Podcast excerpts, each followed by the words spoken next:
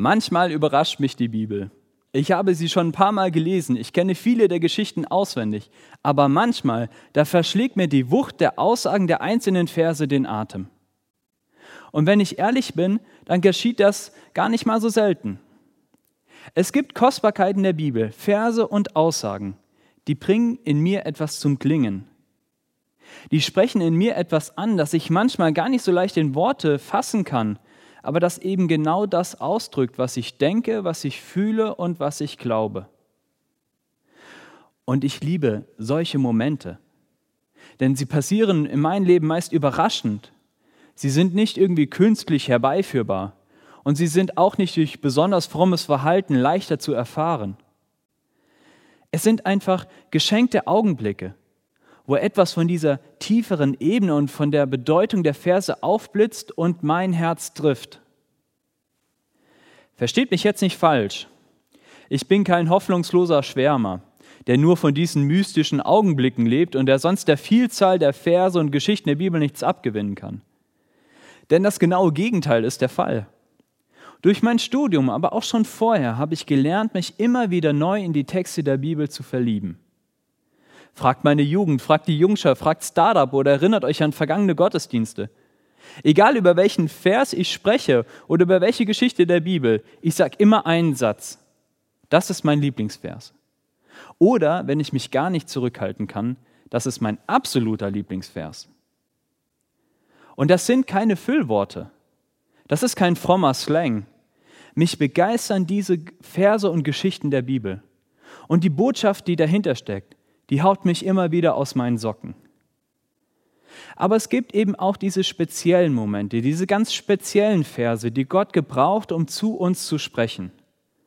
Und diese Augenblicke, die sind wertvoll und die sind kostbar. Und ich möchte euch heute durch diesen Gottesdienst einladen, euch an eure kostbaren Verse, Geschichten und Augenblicke zu erinnern. Aber auch Lust zu machen, neu zu entdecken auf welche wunderbare Art und Weise Gott zu uns sprechen möchte. Denn entscheidend ist nicht der Vers, ist nicht die Geschichte oder das Wort an sich. Entscheidend ist der Gott, der uns durch sein Wort begegnen will. Ein guter Kollege von mir sagt immer, das Wort wurde Fleisch und nicht Buch. Und er meint damit, dass wir keine Buchreligion sind, sondern dass wir an einen lebendigen Gott glauben, der uns begegnen möchte. Denn dieser Gott, dieser wunderbare Vater, der will uns durch sein Wort begegnen. Und heute soll es darum gehen, wie diese Begegnung geschehen kann. Denn, wie schon gesagt, wir können solche genialen Augenblicke nicht künstlich schaffen. Aber was wir können, ist, dass wir uns gegenseitig von unseren Begegnungen mit Gott erzählen. Heute geht es um Kostbarkeiten des Glaubens, der Bibel, aber es geht auch darum, Kostbarkeiten der Gemeinde zu entdecken dass wir uns vor Augen halten, welche geniale Gaben liegen in unserer Gemeinde und gleichzeitig auf welch geniale Art und Weise spricht Gott mit jedem Einzelnen von uns ganz individuell. Und dass wir entdecken, wie bereichernd es sein kann, miteinander darüber ins Gespräch zu kommen. Wenn Gott zu uns durch sein Wort spricht, dann geschieht das auf ganz verschiedenen Ebenen. Wir können es hören, wir können es sehen, wir können lesen, wir können es schmecken im Abendmahl oder sogar sehr nass erleben in der Taufe. Es kann uns ermutigen, es kann uns ermahnen, zurechtweisen und unterweisen. Das alles steht in 2. Timotheus 3, die Verse 16 bis 17. Ein ganz wichtiger Text. Alle Schrift ist von Gott eingegeben und nützlich zu Lehre, zur Überführung, zur Zurechtweisung, zur Unterweisung in der Gerechtigkeit, damit der Mensch Gottes richtig sei für jedes gute Werk ausgerüstet. Ein wirklich wichtiger und guter Text. Aber wenn man ihn so hört, dann kommt er immer so ein bisschen oberlehrermäßig rüber, sogar ein wenig streng. Aber was dieser Text eigentlich aussagen möchte, was Paulus durch diesen Text aussagen will, ist, dass Gottes Wort Relevanz hat für mein Leben. Das sind nicht nur einfach nur Sprüche, die ich auf Grußkarten oder auf Geburtstagskarten schreibe oder auf mein Sofakissen sticke.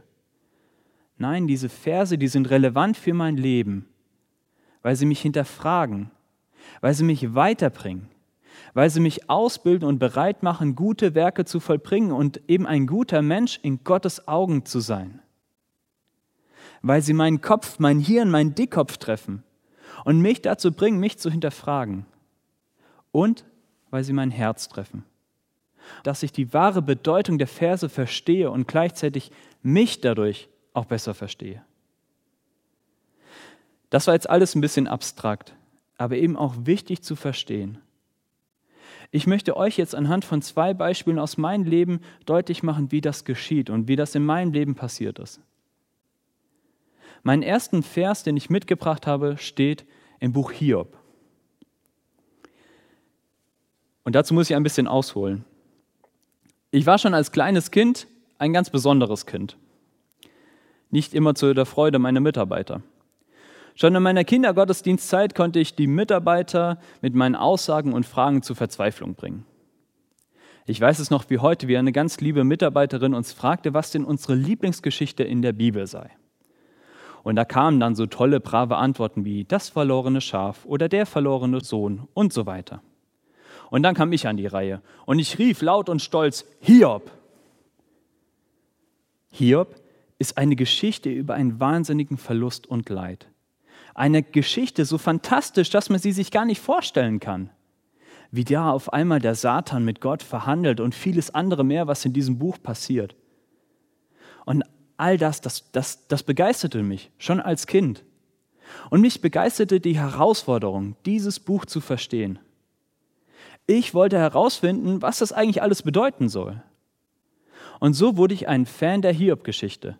Ich wollte sie ergründen und verstehen. Und dabei ist mir etwas klar geworden.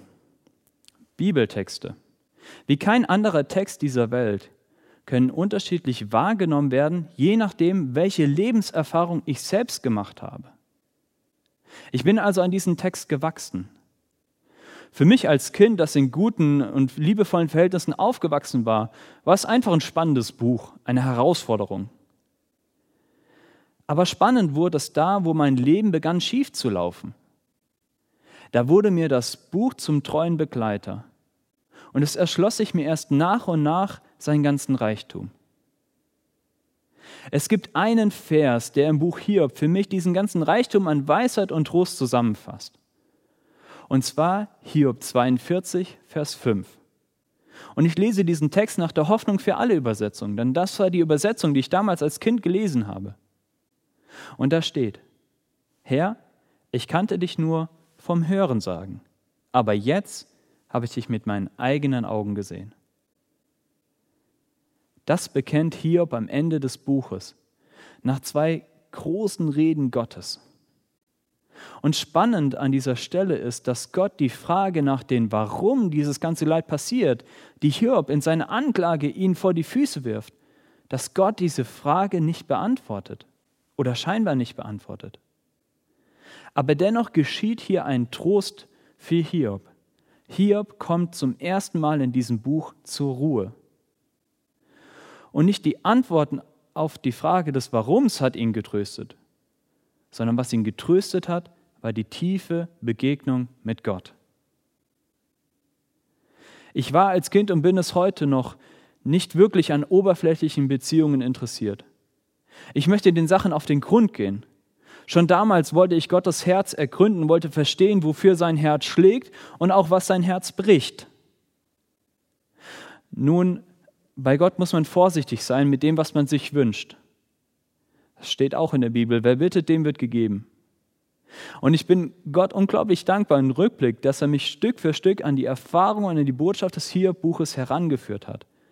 Und es mir nicht alles auf einmal wie bei Hiob um die Ohren flog. Ich hatte, wie gesagt, eine tolle Kindheit.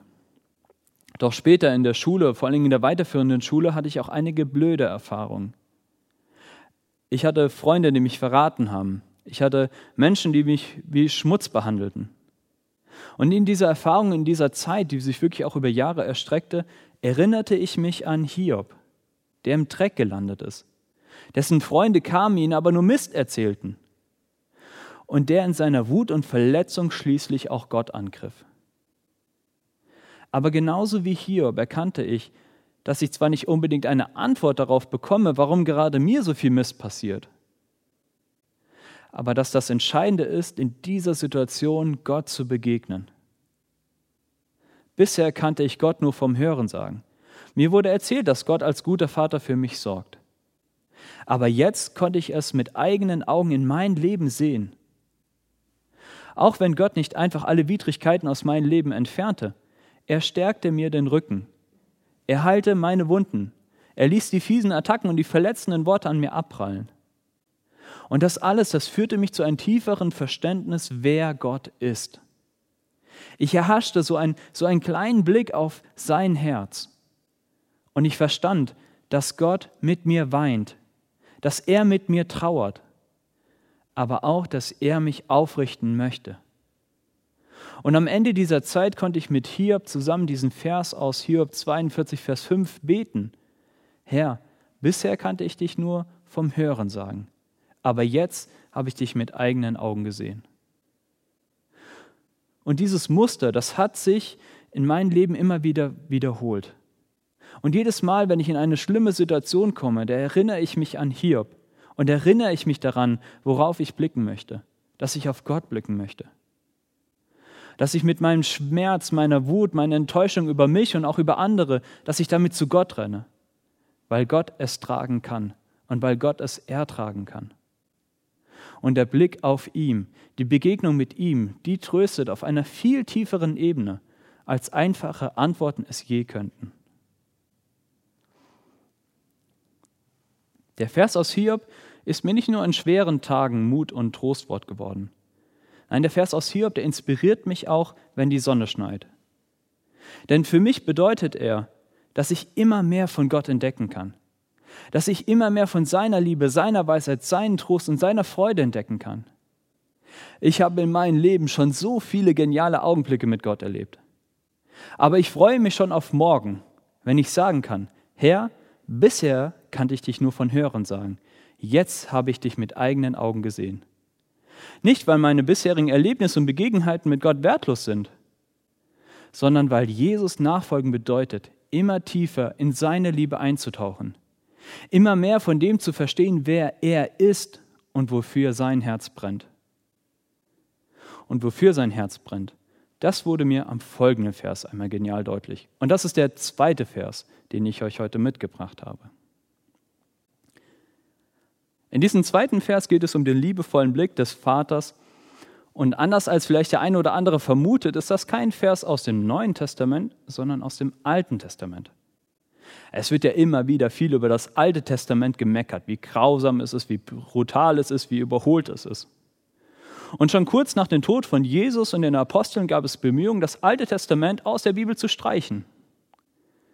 Und eine der schrecklichsten Auswüchse dieser Bestrebungen haben wir im Dritten Reich erlebt, als die deutschen Christen alles Jüdische aus der Bibel entfernen lassen wollten und somit letztendlich auch den Holocaust unterstützten. Aber das Ate hat nicht nur die schönsten Verse der Bibel. Es zeigt uns auch unglaublich viel von Gottes Liebe zu uns. Man muss nur bereit sein, sich damit zu beschäftigen. Das Neue Testament, das liegt uns näher dass sich die Kulturen damals und heute, da sie sich ähneln. Das Alte Testament ist oft ein Buch mit sieben Siegeln. Aber öffnet man diese Siegel, dann landet man nicht nur bei Sacharja, der viel über Siegel schreibt, sondern auch bei meinem Lieblingsbuch im Alten Testament bei Hosea, der Prophet Hosea. Hosea ist ein unglaublich romantisches Buch, weil Liebe ganz viel mit Reue zu tun hat und noch mehr mit Vergebung zu tun hat.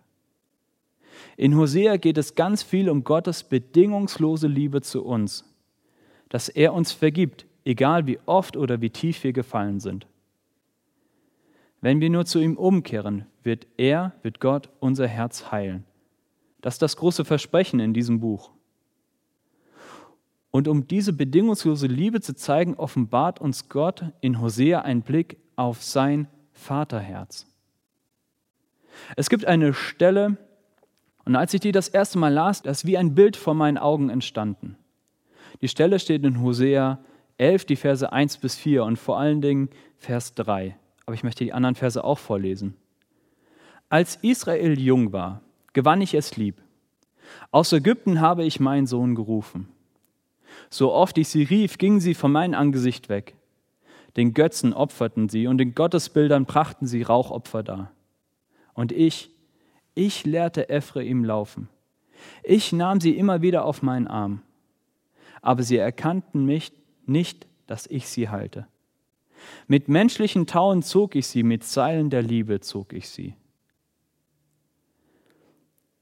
Als ich diese Verse las und mich damit beschäftige, da sah ich auf einmal einen Vater vor meinem inneren Auge, der hinter so einem kleinen Kind steht und der ihn bei seinen ersten Schritten begleitet, der ihn auffängt und der ihn führt. Und dieser Vater, den ich da sah, das war ein guter Vater, ein Vater, der da ist, der aber auch loslässt und der den Kind eigene Erfahrungen machen lässt. Damals, als ich den Text zum ersten Mal gelesen hatte, hatte ich noch keine eigenen Kinder. Jetzt habe ich zwei. Und bei beiden Kindern war ich bei ihren ersten Schritten dabei.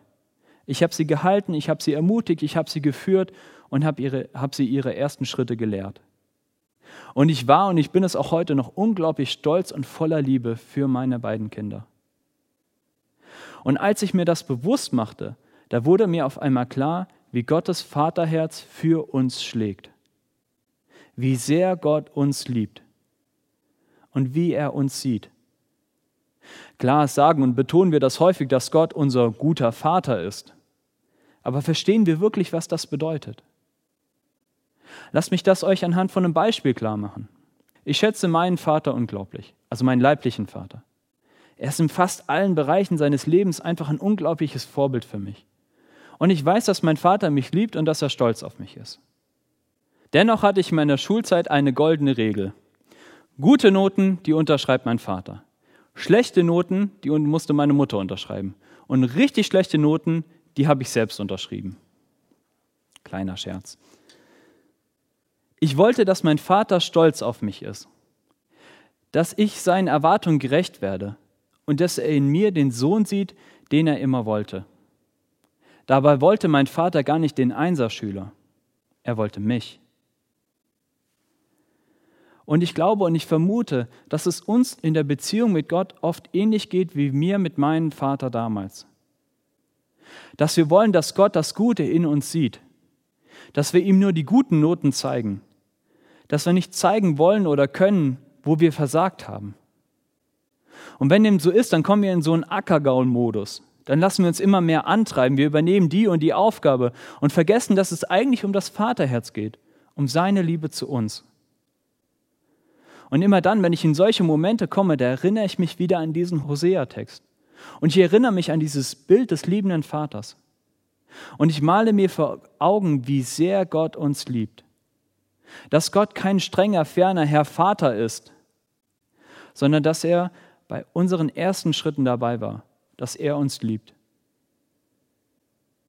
Als ich meine Oma zum ersten Mal mit ihren Enkeln besuchte, da fing es auf einmal an zu müffeln.